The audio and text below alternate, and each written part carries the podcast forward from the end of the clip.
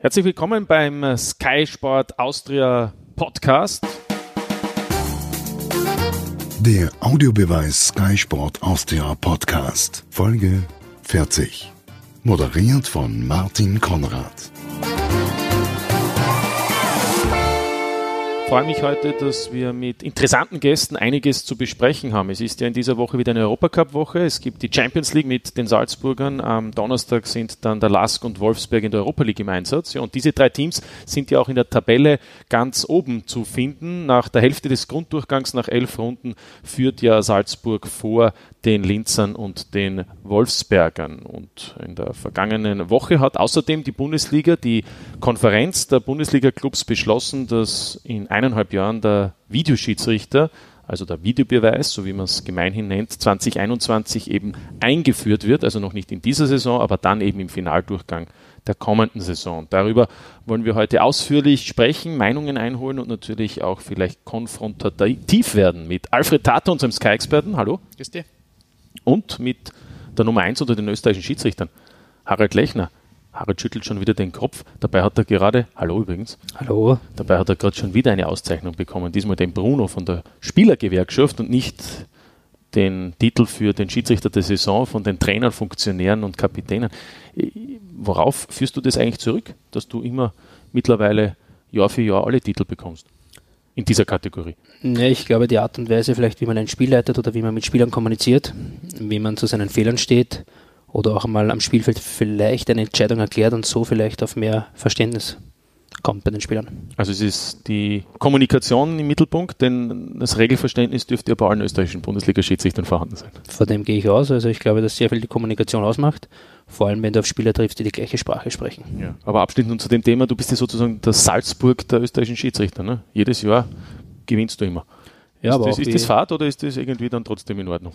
No, es ist immer wieder eine Herausforderung, man muss sich immer wieder neue Sachen einfallen lassen, auch selbst an sich arbeiten, wo man sich verbessern kann. Ja, und das ist anscheinend zurzeit mein Erfolgsrezept. Ja. Und unser Lieblingsexperte ist ja der Alfred. Hast du auch schon einen Romy, einen Bruno oder eine andere Auszeichnung erhalten? Zunächst würde mich etwas interessieren, nämlich ähm, im Fall von Salzburg sind ja die Auszeichner die anderen elf Bundesliga-Vereine. Früher waren es noch neun, nach, nach der Reform sind es ja jetzt elf, die sozusagen Salzburg diesen Titel dann umhängen müssen. Wer sind diejenigen, die dir dann den Titel umhängen? Wer sind die Jury bei dem Bruno? Die Spieler. Rein die Spieler? Spielergewerkschaft, ja. Alfred, so. guten Morgen. Herzlich die willkommen. Gott.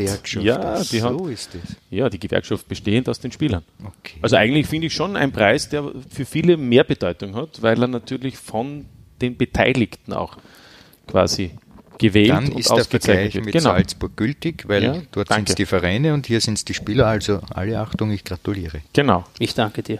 Gut. Anderes Thema. Weiß nicht, ob wir da alle uns gratulieren. Alfred, was sagst du? Der Videobeweis wird in Österreich Einzug halten. 2021. Finaldurchgang. Gute Entscheidung?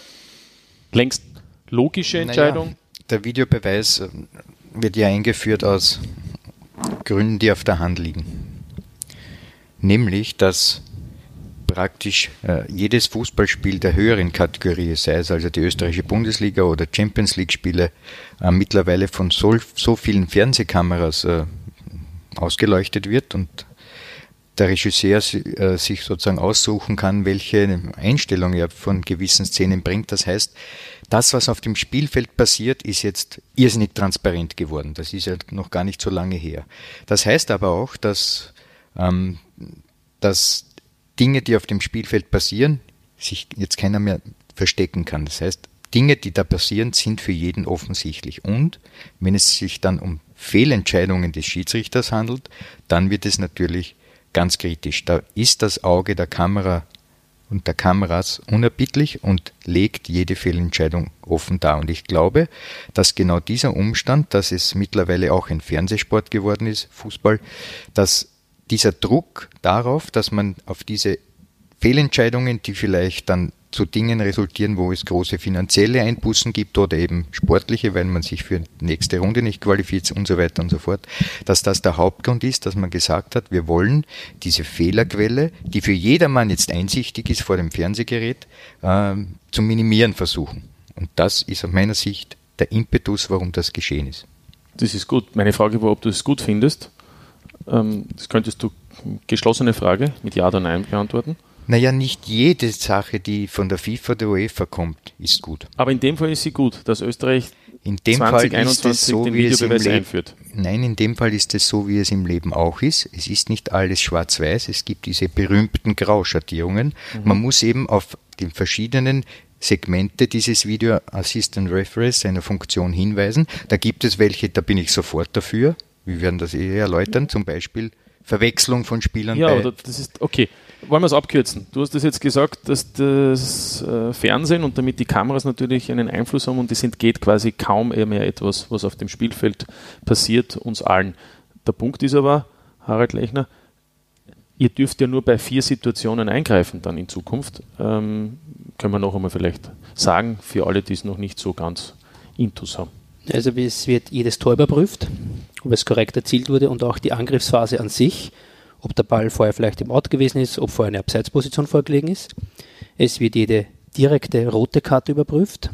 Äh, hierbei ist aufzupassen, dass gelb-rote Karten nicht überprüft werden, außer der Videoschiedsrichter holt den Schiedsrichter raus, wer der Meinung ist, es liegt hier ein Foul mit übertriebener Härte vielleicht vor, dann kann es zu einer Korrektur kommen. Es wird jede Strafraumsituation überprüft, sprich jeder gegebene Elfmeter oder auch jeder nicht gegebene und aus der Sicht des Videoschiedsrichter mögliche, das ist ganz das Entscheidende. Und, wie der Freddy schon gesagt hat, wenn ein falscher Spieler die gelbe oder rote Karte bekommt. Genau. Aber nur bei diesen vier Situationen, ansonsten gibt es keine Überprüfung, nämlich also zum Beispiel nicht, ob der Freistoß korrekt war oder nicht, ob der Eckball korrekt war oder nicht, der Einwurf korrekt war oder nicht. Ähm, und natürlich auch nicht dann, wenn es eine sogenannte Ermessensentscheidung ist. Denn es sind ja nur bei klaren Fehlentscheidungen äh, die Videoschiedsrichter angehalten, sich einzublenden. Insofern äh, ist da noch viel Luft nach oben, äh, Alfred, wenn du sagst, es entgeht uns ja nichts. Das heißt, es kann noch immer vieles äh, uns auf, an den Bildschirmen nicht entgehen, aber letztlich darf der Schiedsrichter trotzdem nicht eingreifen, der Videoschiedsrichter. Ja, und äh, die Hauptstoßrechnung ist ja nicht die Autobahn der Fehler, die da passieren während eines Spiels, sondern nur ein winziger Ausschnitt dieser Autobahn, nämlich dann, wenn es höchst problematisch wird. Und höchst problematisch sind eben Entscheidungen, die zu Toren führen oder die eben Tore aberkennen. Also das, was unmittelbar das Ziel des Fußballspiels darstellt, nämlich das Tore schießen und das Tore verhindern. Und natürlich diese Dinge wie rote Karten, das ist ja auch vollkommen klar, weil ähm, ein schweres Foul und der Spieler wird vielleicht, äh, kommt mit, mit äh, mit Gelb davon, das ist ja nicht der Sinn der Sache, sondern. Aber es muss klar rot sein. Das es muss klar rot sein. Klar. Genau, das ist genau der Punkt. Fußball wird weiterhin nicht schwarz oder weiß sein. Das werden wir auch mit dem Videoschiedsrichter nicht lösen. Es gibt Schwarz- oder Weiß-Situationen, aber vor allem Fußball lebt auch von Graubereichssituationen. Und da ist ein ganz entscheidender Moment, ob die Person, welche hinter dem Fernseher sitzt, der VR, da als das ansehenswürdig erachtet und den Schiedsrichter informiert. Das heißt, es ist weiterhin subjektiv von dieser einen Person, die hinter dem Bildschirm sitzt. Es gibt natürlich ein Protokoll an Vorschriften, die man sich halten muss, aber trotzdem, jetzt sage ich in Bezug auf gelbe und rote Karte, ist weiterhin subjektives Einschätzen einer Person und die dann die Information weitergibt und dann entscheidet ja nur der Schiedsrichter. Denn der Mann hinter dem Screen empfiehlt nur, dass sich zum Beispiel der Schiedsrichter eine Situation ansieht, entscheiden tut weiterhin nur die Person am Spielfeld. Der Hauptschiedsrichter ist weiterhin der Entscheidende. Bitte, Alfred, also dann habe ich noch eine Frage. Ja, ich würde also appellieren an uns, dass wir dass wir jetzt ganz klare Trennung vornehmen von den einzelnen Kategorien in diesem Zusammenhang, weil ich vorhin erwähnt habe, die Sache mit der Verwechslung von Spielern ist ja das einfachste überhaupt. Da werden wir uns nicht lange aufhalten. Das ist gut so. Wenn also ein Spieler einen Fall begeht und der Schiedsrichter auf dem Spielfeld verwarnt den Falschen und so weiter, dann ist das klar, dass das ein völlig, das ist eine positive Sache. Genau. Die zweite Ebene, die jetzt gerade von Herrn Lechner besprochen wurde, besteht eben darin, bei Ausschlüssen, bei roten Karten, dass auch hier der Assistent äh, etwas mitzureden hat. Und zwar dann, wenn der Schiedsrichter das auf dem Spielfeld falsch wahrnimmt und der Assistent kann ihn da korrigieren. Heißt das, und da möchte ich jetzt ins Detail gehen, heißt das also, der Assistent interpretiert eine Situation für sich vor den Bildschirmen so, dass dieses Foul eigentlich rotwürdig war und kann dann nur über das Headset, nehme ich an, wird das funktionieren, die Kommunikation, dem Schiedsrichter darauf hinweisen, dass womöglich eine Fehlentscheidung vorliegt und er sich das unter Umständen anschauen sollte. Ist das das so? Richtig, und dann geht der Schiedsrichter hinaus. Your Review bleibt, Area? Genau, bleibt es eine Entscheidung oder er ändert sie. Was auch hinzukommen wird, was wir im Zuge der Ausbildung haben, ganz wichtig wird sein, dass der Schiedsrichter dem Videoschiedsrichter sagt, was er im Spielfeld wahrgenommen hat durch Worte. Das heißt, er sagt, ich habe ein Beinstellen erkannt, ich habe ein Stoßen erkannt, ein Rempeln. Damit kann sich die Person hinter dem Fernseher besser reinversetzen, sich das Bild ansehen und interpretieren, was der Schiedsrichter gesehen hat. Also eine wichtige Rolle kommt jetzt hinzu, dass wir in Worten unserem Assistenten zu erklären haben, was haben wir im Spielfeld wahrgenommen. Weil es könnte sein, dass ich ein Beinstellen wahrnehme und gleichzeitig weiß ein Stoßen auch. Und somit weiß sofort der Videoschiedsrichter, was ich geahndet habe. Da müssen wir jetzt vielleicht noch dazu ergänzen, Harald Lechner, bist du gerade in der Ausbildung der UEFA, weil es in Österreich noch keinen Videoschiedsrichter gibt. Da gibt es eben für jene Länder, die diesen äh, Videobeweis noch nicht in den nationalen Ligen haben, diese Ausbildung für ausgewählte Schiedsrichter. Wie darf man sich das vorstellen in etwa? Wie läuft sowas ab? Also wir haben jetzt dreimal vier Tage eine Einheit. Wir waren jetzt vier Tage in Holland, dann gab es eine Pause, jetzt waren wir vier Tage in der Türkei, jetzt ist wieder eine Pause und dann kommen noch einmal vier Tage. Und dann im Frühjahr wird es ein Turnier geben in Antalya, wo richtige Mannschaften spielen. Das gesamte Spiel mit Kameras gefilmt wird und wir sowohl als Schiedsrichter mit einem Videoschiedsrichter zu agieren haben und auch als Videoschiedsrichter agieren mit einem Schiedsrichter. Da geht es in dem Fall für die UEFA, dass du, weil du ja FIFA-Schiedsrichter bist, eben auch internationale Spiele in Zukunft leiten wirst können, weil ansonsten wärst du ja ausgeschlossen davon, weil es ja eben in Österreich noch keinen Videoschiedsrichter gibt. Genau, nämlich ab der K.O.-Phase in der Europa League, ab 2021 jetzt, äh, sagen wir im Februar, 20, 20 Entschuldigung, äh, wird hier auch der Videoschiedsrichter eingeführt. Und somit werden wir dann nicht mehr berechtigt, solche Spiele zu leiten und darum haben wir jetzt diese Ausbildung. Und in diesen dreimal vier Tagen, wie kann man sich das vorstellen? Es gibt einerseits ein Protokoll, praktisch ein zweites Regelwerk an das man sich halten muss und das man lernen muss. Nur für den Videoschiedsrichter? Genau. Gibt es ein eigenes ähm, Protokoll, nennt sich das, VR-Protokoll. Wann darf ich eingreifen, wann darf ich nicht eingreifen? Es ist zum Beispiel auch so, das ist auch eine sehr gute Lösung, finde ich, angenommen es passiert eine Tätlichkeit hinter dem Rücken des Schiedsrichters. Und bis jetzt wäre es so, wenn das Spiel fortgesetzt wird, könnte ich auf diese Tätlichkeit nicht mehr zurückkommen ist beim Videoschiedsrichter anders, liegt eine klare Tätlichkeit hinter dem Rücken vor und das Spiel wird fortgesetzt und erst danach erkenne ich als Videoschiedsrichter auf den Bildern einen klaren Schlag, dann kann der Spieler trotzdem noch ausgeschlossen werden. Obwohl inzwischen schon eine, eine, eine weitere Aktion vonstatten Genau, man kann noch eine rote Karte geben, aber keine Spielstrafe mehr geben. Mhm. Das heißt, wer eine Tätlichkeit im Strafraum angenommen. Das ist kein Strafstoß. Genau, aber die rote Karte kann weiter. Persönliche Strafen sind ja so möglich. Genau, das ist ein großer Punkt wo sie gesagt haben, ja, wenn der Videoschiedsrichter später aufgrund der Kamerabilder es entdeckt, mhm. dann kann hier noch die persönliche Strafe vorgenommen werden. Äh, ich möchte jetzt noch einmal zurückgreifen, kurz auf das vorhin Gesagte. Ist also die Entscheidung des Videoassistenten nur für klare rote Karten und nicht für gelb-rot genau. vorgesehen? Weil ich erinnere an das Spiel vorgestern zwischen Rapid und WRC. Wir haben das alle in Erinnerung mit Fontas, der nach einer gelben Karte ein Foul begangen hat, das auch gelbwürdig war, war aus meiner Sicht, weil äh, der Schlag auf das Bein äh, haben wir alle gesehen. So gesehen hätte in dieser Situation der Assistent nicht eingreifen dürfen. Korrekt, weil weiterhin gelbe Karten eine subjektive Wahrnehmung des Schiedsrichters sind Wäre jetzt aber dieses Foul ein Foul mit übertriebener Härte gewesen, was aus der Sicht des Videoschiedsrichters eine mögliche rote Karte nach Sinn gezogen hätte, möglicherweise, und der Schiedsrichter hätte gar keine Karte gegeben wie in diesem Fall, könnte er im Nachhinein, nachdem er sich's ansieht, gelb-rot, keine Karte, aber auch rot geben. Ist also es geht nur um die rote Karte. Genau. Es ist auch so, wenn ein Schiedsrichter eine rote Karte gibt und der Videoschiedsrichter ist der Meinung, er hat das falsch interpretiert, dann kann er sich's auch ansehen, die rote zurücknehmen und nur eine gelbe geben. Das ist zum Beispiel auch möglich.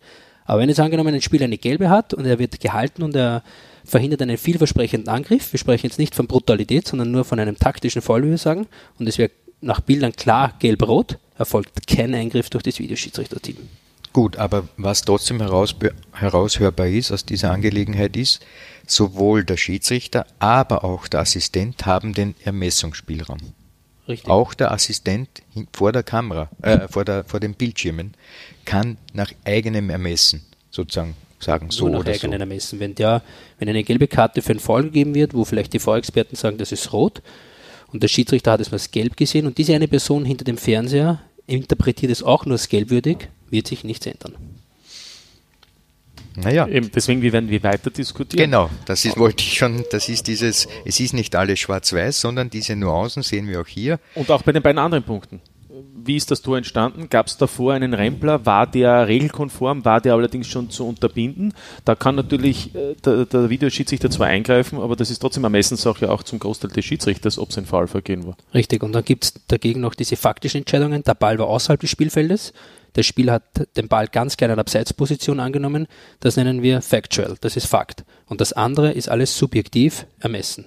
Also der Vorteil ist natürlich, wenn es wirklich eben einen, einen, klaren Regelverstoß gibt, eben dass der Ball außerhalb des Spielfeldes war, durch eine Flanke und dann gab es ein Tor, dann kann man sagen, war nicht gültig, hat, genau. hat, hat der Schiedsrichterassistent übersehen und in dem Fall greift der Videoschiedsrichter ein. Gut.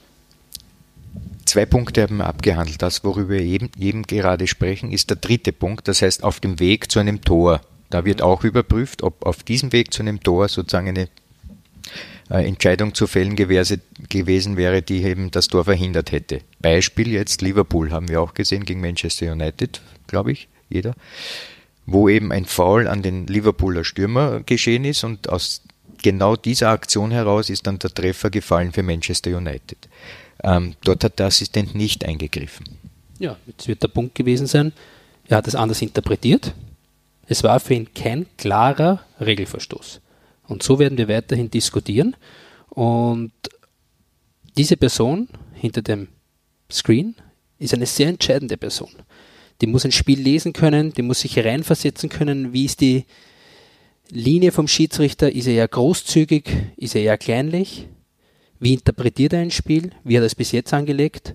Und nur wenn er der Meinung ist, es ist ein klipp und klarer Fehler und er sucht um einen sogenannten Review außerhalb des Spielfeldes, dann kann es zu einer möglichen Änderung kommen in Bezug auf subjektive Wahrnehmung. Genau, nur dann soll auch der Schiedsrichter in diese Review-Area gehen, weil wenn es ein klares Abseits ist oder der Ball war klar außerhalb des Spielfeldes, braucht er es ja nicht noch einmal genau. sehen, dann muss er sich auf seinen Kollegen vor dem Bildschirm, also vom, auf den Videoschiedsrichter verlassen.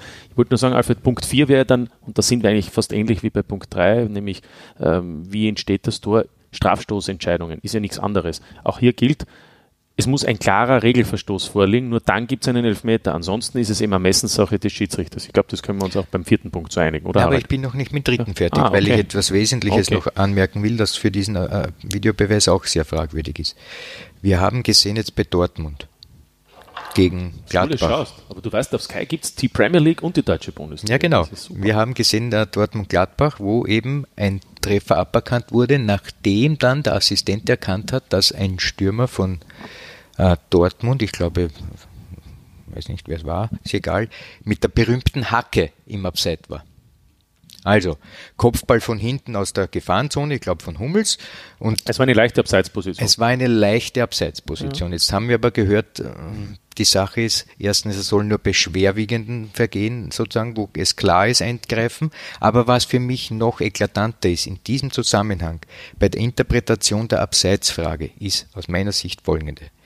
Es wird dann eine, Linie. eine Linie gezogen, die berühmte, die kalibriert ist sogar mit, mit den Seitennordlinien, glaube ich, oder mit der Grundlinie, dann wird es parallel, ist egal. Diese Linie wird dann angelegt an jenen Körperteil, der dann vielleicht abseits ist oder nicht. Und in diesem Fall, wie wir es jetzt gesehen haben, die Hacke waren es vielleicht zwei, drei, vier, fünf Zentimeter in, beim Fall von dort. Ja, gleich noch kann ich sagen, ich glaube, die Linie wird so gezogen, nämlich am zweiten Spieler. Ne? Richtig, damit, damit, ich, damit, ich, damit ich erkenne, ob, ob einer näher zum, zur Torlinie ist vom Gegner. Ne? Ja, also diese Linie wird äh, vom Videoschiedsrichter in Zusammenarbeit mit dem Operator gezogen. Ich als Videoschiedsrichter ziehe als erster die Linie des Verteidigers. Der Operator, welcher zu mir sitzt, also nicht der vom, von der Fernsehanstalt, sondern ich habe als Videoschiedsrichter einen eigenen Operator, der mir Bilder zuspielt. Dem sage ich an, wo er die Linie anzuhalten hat. Grundsätzlich ist ja jeder Körperteil entscheidend, mit welchem ich ein korrektes Tor erzielen kann. Das heißt, es kann in solchen Fällen oft die Schulter sein, das Knie, der Fuß und da wird eine Linie gezogen, die ich bestimme als Wiederschiedsrichter. Dann ziehe ich noch die Linie vom Angreifer und dann ist entweder er vorne oder nicht vorne. Also gibt's genau. da gibt es eigentlich keinen Messenspielraum. Ja, Grundsätzlich nicht. Wenn die Kamerabilder mir ein klares Bild ergeben, nehme ich einen Körperteil her, mit dem ich ein korrektes Tor erzielen kann und sage, hier ist die Linie. Gut, bis hierher alles richtig, aber jetzt kommt erst das, der Punkt, um den es sich dreht. Die Abseitsregel lautet nämlich im Augenblick der Ballabgabe. Genau. Warum wird dann nicht im Moment der Ballabgabe auch eine Linie gezogen? Wer bitte von diesen Assistenten kann feststellen, wann war jetzt die Ballabgabe? Heißt also, in dem Moment der Ballabgabe könnte vielleicht schon hier ein, ein, ein Rechenfehler sein oder ein Ermessensfehler, der vielleicht entscheidend Ja, sich auswirkt auf der anderen Seite. Was ich sagen will, ist, man zäumt das Pferd an, auf, oder wie man so schön sagt, aber vergisst ein, eine Seite, nämlich dort, wo es ausgeht. Das, wird in. Zukunft ganz entscheidend sein, wo der sogenannte Operator, also der Techniker, Auch- der dieses, dieses Tool bedient, wo er das Bild anhält. Nämlich in dem Moment, wo der Ball, das ist Aha, jetzt das Entscheidende. aber da sind wir ja. Ja, Kann- können das die ein Kameras Frame, wie man das- so schön sagt, kann, auflösen? kann, kann bedeuten, dass er im Abseits ist oder nicht. Genau, da kann, können die Kameras das auflösen, sozusagen den wirklich den Moment der Ballabgabe? Na, ich erkläre das. Also das ist bei einem Spiel, sage ich, zehn Kamerapositionen. Und eine Kameraposition zeigt mir vielleicht nur den Spieler zum Zeitpunkt der Ballberührung. Da fixiert man den sogenannten Point of Contact. Und der Operator kann mir genau zu dem Zeitpunkt, wo der Ball berührt wird, jetzt kann er mir genau den anderen Blickwinkel eingeben, wenn wir dieses Bild vorher mit der Ballkontakt fixiert haben. Das heißt, du fixierst mit einer Kamera genau die Ballabgabe, wo der Spieler nahe aufgenommen wird. Und dann gehst du auf die 16er Hochkamera, genau zum gleichen Zeitpunkt, die sind alle synchron, dann kannst du das genau messen. Gut, aber ich glaube, dass es so möglich ist. Ja, natürlich wird es da auch, immer Diskussionen geben, aber Harald Lechner kann sich nur sagen, so wie es die UEFA zumindest plant. Fakt ist, dass, ich weiß nicht, bei diesen Tests äh, und in der Champions League, wo sie schon angewendet wird, in, bei der Weltmeisterschaft, gibt es ja zwischen 16 und 24 Kameras, äh, die, die aufs Spielfeld gerichtet sind, weil das ist das Entscheidende in dem Fall. Äh, wir können es kurz machen. In Österreich sind es im Moment maximal ähm, minimal sechs. Minimum sechs. Es gibt Spiele wie zum Beispiel eben das Sonntagabendspiel, wo auch zehn Kameras auf Spielfeld gerichtet sind. Reichen sechs Kameras aus deiner Erfahrung aus, um, um trotzdem ähm, der Sache gerecht zu werden? Für bestimmte Sachen ja, aber es wird natürlich sehr viele Sachen geben, die nicht klar sind und nicht lösbar sind. Was mir jetzt beim Kurs vor allem aufgefallen ist, die sogenannte Hintertor-Hochkamera hat uns wirklich sehr viele Lösungen in Bezug auf Strafraumsituationen gebracht. die gibt es in Österreich im Moment Aber leider eine nicht. ganz, ganz wichtige, welche wir beim Kurs festgestellt haben, Hintertor hoch Die wäre natürlich wichtig. Ähm, und Gegenkamera. Auch wir haben bei den Reverse, Spielen genau eine heißt. sogenannte Reverse. Eine Reverse zeigt dir das Spiel aus ganz anderen Blickwinkeln. Ja. Also das ist natürlich die, damit kommt es auch noch hinzu, Alfred. Je mehr Kameras aufs Spielfeld gerichtet, desto größer ist die Chance, ähm, der Wahrheit näher zu kommen, um es einmal so zu formulieren. Äh, was mich interessieren würde, also diese vier Situationen sind klar, dass es da auch trotzdem Diskussionen gibt, weil du vorher halt gesagt hast, die Position des Videoschiedsrichters ist ganz entscheidend. Ähm, Inwieweit glaubst du, wird das auch einen Einfluss haben? Da sitzt jemand in Ruhe, entweder in einem Übertragungswagen außerhalb des Stadions oder wie in Deutschland in einem Keller in Köln und in Österreich dann vielleicht in Wien. Das ist ja eine ganz andere Wahrnehmung eines Spiels als die drei oder vier Kollegen, die auf dem Spielfeld sind, die auch beeinflusst werden durch Lärm, durch, durch Zurufe. Inwieweit mag das auch eine Rolle spielen bei der Entscheidungsfindung? Ja, eine sehr große. Natürlich kann am Spielfeld ein viel routinierterer Schiedsrichter sein als vielleicht hinter dem Screen. Aber ich glaube, dass sich Leute des ÖFB bewusst sind, dass das eine sehr große Verantwortung ist. Es gibt da jetzt auch eine erste Statistik, Statistik. Bei der UEFA ist im Schnitt alle drei Spiele ein Eingriff. Also nicht viel. Also man darf wirklich nur bei klipp und klaren Fehlern eingreifen. Und so liegt ihm der Durchschnittswert einmal für alle drei Spiele. Das, Das heißt- ist nicht viel. Das heißt aber im Umkehrschluss auch, es wird gerade auch in Österreich am Anfang ein Lernprozess sein, auch für die Zuseher, weil der Ruf nach dem Videoschiedsrichter wird viel öfter sein, als es dann wahrscheinlich auch eigentlich erlaubt ist, dass der Videoschiedsrichter überhaupt eingreift. Richtig, es ist auch jetzt noch ein Beispiel zu nehmen, wenn ich beim Einwurf das Bein hebe und der, der Einwurf ist die Flanke vor dem Tor, ist kein Eingriff. Laut Protokoll, heutiger Stand, wenn jemand beim Einwurf dann das Bein hebt und du siehst das noch sogar im Fernsehen, darf ich als Videoschiedsrichter nicht eingreifen. Obwohl es die Torentstehung ist. Ja, Weil? weil es so drinnen steht. Okay, gut. Wollen wir nicht immer alles hinterfragen. Interessanter wird vor allem die Strafstoßausführung. Da wird jetzt, ähm, hat der Videoschiedsrichter schon ein Recht auf den Schützen und auf den Tormann genauer zu sehen. Und etwaige Spieler, die zu früh in den Strafraum eindringen, aber nur wenn dadurch vielleicht ein Tor passiert oder einer zu früh eingedrungen wird und erneut gefault wird. Also die Strafstoßausführung, die ja regeltechnisch sehr strikt ist und in der Praxis vielleicht nicht ganz so gelebt wird, wird durch den Videoschiedsrichter noch einmal genauer betrachtet. Was mich jetzt noch interessieren würde, inwieweit glaubst du, gibt es dann auch in Österreich Schiedsrichter, die eben von einem Tag auf den anderen den Videoschiedsrichter machen werden? Oder soll das, ähm, braucht man dazu die Erfahrung als Schiedsrichter auf dem Feld oder muss man nämlich die Erfahrung in der Bundesliga auf, auf höchstem Niveau schon über Jahre gearbeitet zu haben oder können das auch unter Anführungszeichen Schiedsrichter machen, die auf dem Weg erst sind, Hauptschiedsrichter auf dem Feld zu werden? Grundsätzlich braucht man pro Spiel zwei Leute. Man muss sich ja denken, es gibt einen Videoschiedsrichter und einen Assistenten des Videoschiedsrichters. Denn wenn ich zum Beispiel während dem Spiel eine mögliche Situation checke, läuft das Spiel weiter, muss ein weiterer Schiedsrichter weiter am Screen schauen, es könnte wieder was passieren. Das heißt, wir brauchen einmal am Wochenende zwölf mehr Personen in Summe, die ein Spiel ansehen. Aber ich glaube, dass schon, es ist einmal einerseits möglich ein Schiedsrichter aus der ersten Liga und es gibt auch Leute, die vor kurzem aufgehört haben, die dürfen diese Position auch begleiten. Und der Assistant Video, Assistant Referee kann auch ein Zweitligaschiedsrichter sein. Mhm. Aber mit anderen Worten, es, es wäre durchaus dann auch denkbar, dass Harald Lechner am, am Samstag ein Bundesligaspiel leitet und am Sonntag Videoschiedsrichter eines äh, anderen Bundesligaspiels ist. Ist möglich, wird auch in anderen Ländern so, so vollzogen. vollzogen. Aber insgesamt spannende Geschichte. Die Frage, die wir uns vielleicht auch noch stellen, wird dadurch, weil alle in der Bundesliga das so gesagt haben, in der Vorwoche bei der Pressekonferenz und auch der ÖFB-Präsident, wird der Fußball dadurch wirklich gerechter? wenn er nur in gewissen Situationen der Videoschiedsrichter eingreifen darf? War das nicht mein Hinweis zu Beginn?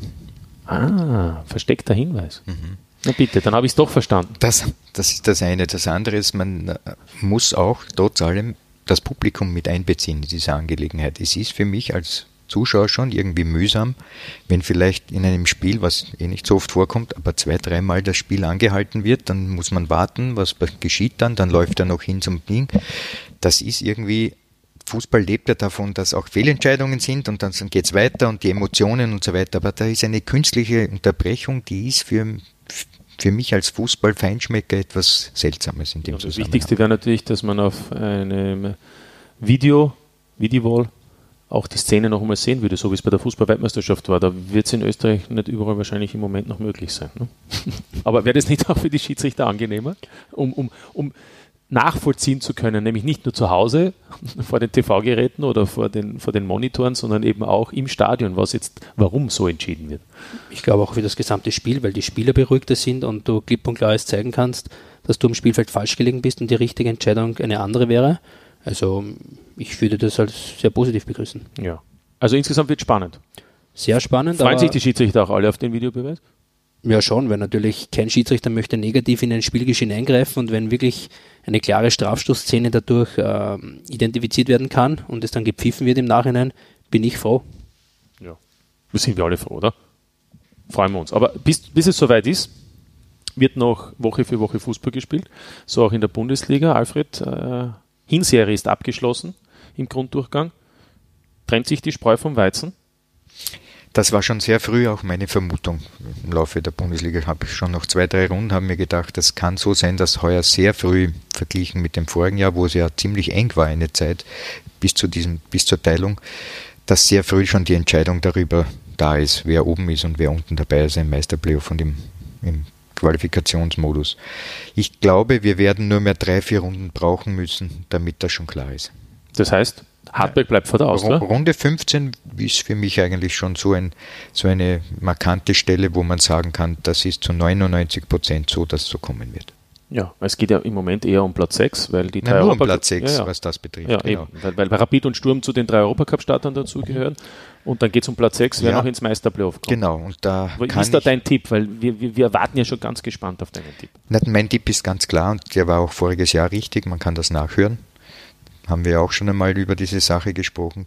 Jedenfalls glaube ich, ähm, dass die Wiener Austria mit der Performance, die sie an den Tag legt, hier nicht mitmischen wird können. Hartberg erscheint mir viel zu stark. Zu kompakt. Und das wäre dann die erste große Überraschung, was äh, die Aufteilung auf die Teilung des, äh, der Tabelle betrifft. Gut, sind wir gespannt. Ähm, die Schiedsrichter haben auch einiges schon erlebt in diesen elf Runden. Aber ja. wir reden ja nicht mit dem Schiedsrichter Obmann, um, um jetzt das einzuordnen, sondern mit einem, der ja beteiligt ist. Äh, wollen wir aber vielleicht ähm, auch von dir, Harald Lechner, hören, wie du einschätzt, den Schiedsrichter, der morgen live und exklusiv auf Sky zu sehen, das Spiel Salzburg gegen Napoli leiten wird, nämlich äh, Clément Turpin aus Frankreich. Du kennst ihn? Ja, man kennt sich von den Kursen. Ein durchaus erfahrener Mann ist schon lange in der Liga. Äh, hat auch, glaube ich, sicherlich schon, sage ich mal, 15 bis 20 Champions League-Spiele, ohne es jetzt genau zu wissen äh, ist ein erfahrener Mann und wird das auch aufgrund seiner Erfahrung mit dem Videoschiedsrichter in diesem Zusammenhang mit der Technik gut lösen. Ja, ist ein französisches Team, weil in Frankreich gibt es eben den äh, Videobeweis. Ähm, Alfred, muss der Schiedsrichter morgen oft eingreifen, weil es so spannend wird? Ja, ich denke, wir dürfen uns auf Folgendes einstellen. Neapel hat sicherlich Salzburg genau angesehen. Da ist ja Angelotti nicht einer, der hier seine Arbeit vernachlässigt und der weiß, dass etwas nicht passieren wird, nämlich, dass Salzburg passiv spielen wird.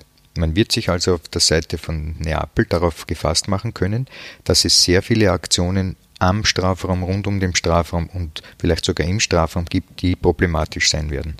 Daher erwarte ich, dass äh, Neapel versucht, diesem Ganzen auch den Wind aus, dem Segel zu, ne-, aus den Segeln zu nehmen, also den Salzburger Angriff äh, zu stoppen.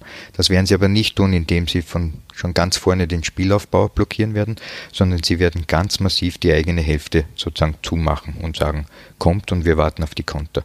Wir werden also aus meiner Sicht einen ein Bahnstraßenfußball erkennen können, was das Offensive betrifft, wo nur Salzburg im Angriffsmodus ist und Neapel im Verteidigungsmodus. Na bitte.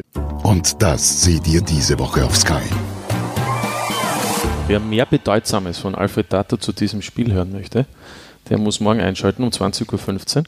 Live und exklusiv auf Sky Sport Austria 1 HD Salzburg gegen Napoli, dritter Spieltag Champions League und natürlich alle Spiele in der Original Sky-Konferenz am Mittwoch. Am Donnerstag gibt es Europa League. Harald Lechner ist auch im Einsatz. Wo ja. geht's hin? Darf man schon sagen? Ja, ja. Ist schon offiziell, glaube ich. Jetzt glaube ich auch. Na, es ja. geht nach Trabzonspor gegen uh, in die Türkei. Und ja, für uns geht die Reise auch morgen los. Bitte. Vorbereitung am Mittwoch, Donnerstag das Spiel. Hoffentlich alles Gute, weil man wird ja streng bewertet, wie ich höre. Ja. Wie sind die Aufstiegschancen in die Champions League Gruppe? für dich?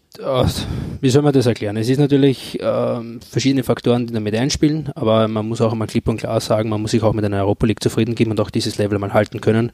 Und ich bin mit meinem Erreichten sehr zufrieden. Es ist ja schon das dritte Spiel jetzt dann, ne? In der Europa League. Äh, ähm, das zweite am dritten Spieltag, so wollte ich sagen. Und insofern ziemlich gut unterwegs. Kompliment. Am Wochenende gibt es dann Bundesliga, Samstag, Sonntag, live auf Sky mit unter anderem dem Spiel Salzburg gegen Rapid am Sonntag ab 17 Uhr. Deutsche Bundesliga haben wir auch, bitte? Wer pfeift da? Oliver Trachter. Oliver pfeift da. Harald Lechner darf nicht äh, pfeifen, weil in Österreich gilt ja noch das Bundesländerprinzip, das es übrigens in England nicht gibt. Weil warum soll ein Wiener für einen Wiener Club pfeifen, wenn eh so viele Kameras da sind, wie wir gerade gehört haben? Aber gut, da muss noch diskutiert werden unter den Gremien. Vielleicht kommt das, vielleicht erleben wir das noch. Ähm, Deutsche Bundesliga haben wir auch im Programm von Sky und außerdem die ganze Woche Tennis, erste Bank Open Live aus der Wiener Stadthalle. Also viel mehr Sport gibt es nicht. Wenn Sie es nicht über ein Sky-Abo haben, dann unter Umständen über den Streamingdienst Sky X. All das kann man live erleben, ohne lange Bindung, habe ich das auch noch gesagt. Bedanke mich fürs Kommen. Alfred? Ich habe mich schon lange an meine Frau gebunden. Das ist ein wirklich guter Zug von dir gewesen. Es gilt aber für uns alle drei, kann ich hier verraten, oder? Das stimmt, ja. Genau. In meinem Fall ein bisschen länger, weil. Ja. Bist du auch älter? Ich könnte dein Vater sein. Danke, danke, danke, Papa. Also alles Gute, Alfred. Danke auch an den Harald für die offenen Worte. Toi, toi, toi in der Türkei. Danke. Das war's. Der Sky Sport Austria Podcast. Ciao. Das war der Audiobeweis. Danke fürs Zuhören.